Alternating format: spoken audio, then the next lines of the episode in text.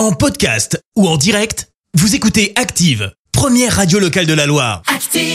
L'info du jour qui fait du bien est direction le Maine-et-Loire ce matin avec cette belle histoire. l'histoire d'un couple qui a fait de l'adoption d'enfants handicapés le combat de leur vie. Jean, 93 ans, et Lucette, 92 ans, ont élevé 18 euh, petits euh, grâce à leur association. Elle s'appelle Emmanuel SOS Adoption depuis 1975. Ils ont également permis à 2000 autres enfants euh, de trouver une famille adoptive, dont 800 porteurs de trisomie 21, Pendant et l'énergie folle de Jean et Lucette mariés. Merci. Vous avez écouté Active Radio, la première radio locale de la Loire. Active